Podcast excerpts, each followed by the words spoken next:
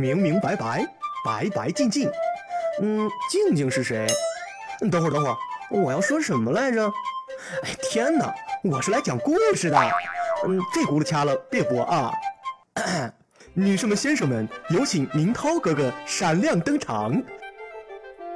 故事开讲喽！魔镜里的小怪物。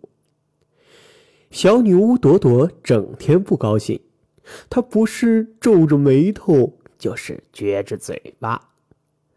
妈妈想让朵朵高兴，只好把藏在箱底的魔镜拿出来给她玩。魔镜，魔镜，我想看到一座美丽的花园。朵朵喊道。于是魔镜里便出现了一座美丽的花园。嗯，魔镜，魔镜，我想看到海底的世界。于是魔镜里便出现了海底世界。朵朵的脸上这才露出了笑容。她整天拿着魔镜照呀照，一刻都不肯放下。可是有一天，魔镜突然坏了。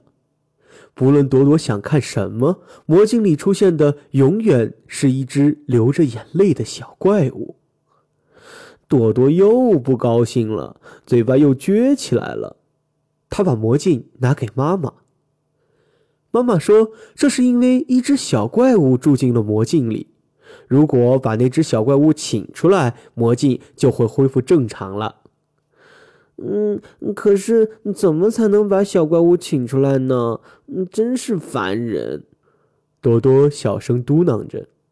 朵朵皱着眉头对魔镜喊：“小怪物，你快点出来！”小怪物不出来。多多又对小怪物念了好些咒语，可是小怪物还是不出来。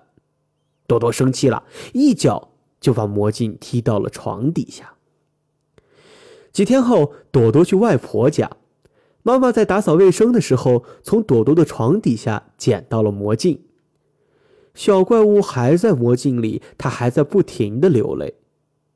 妈妈知道小怪物流泪是因为心里难过，就对小怪物笑了笑。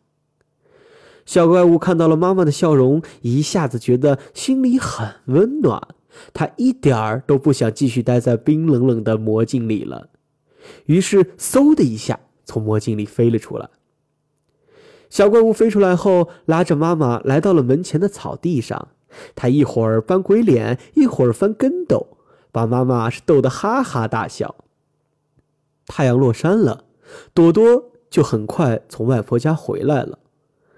妈妈连忙跟小怪物说了几句悄悄话，于是小怪物嗖的一下又飞回到了魔镜里。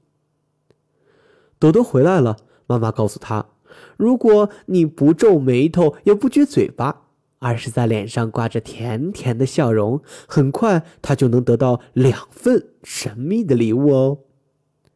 可是朵朵一点儿都不想笑，嗯，不过为了那两份神秘的礼物，她努力让自己笑着。就在这时，朵朵看到了放在桌上的魔镜，魔镜还和以前一样，里面有一个流着眼泪的小怪物。朵朵又想皱眉头了。不过想到妈妈的话，她笑了。小怪物看到了朵朵的笑容，一下子又觉得心里很温暖，一点儿都不想继续待在冷冰冰的魔镜里了。于是，嗖的一下，他从魔镜里飞了出来。然后，小怪物拉着朵朵的手，一会儿扮鬼脸，一会儿翻跟斗，把朵朵也逗得哈哈大笑。朵朵明白了，这就是他得到的第一份神秘的礼物。接着，朵朵又得到了他第二份礼物。聪明的小朋友，也许你已经猜出来了。对，第二份神秘礼物就是已经恢复正常的魔镜。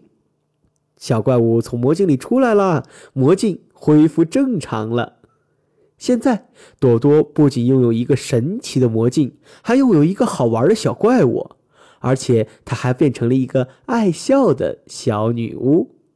因为她已经知道了，笑容不但能让自己高兴，还能给别人带来快乐，而整天皱着眉头、撅着嘴巴，一点儿好处都没有哦。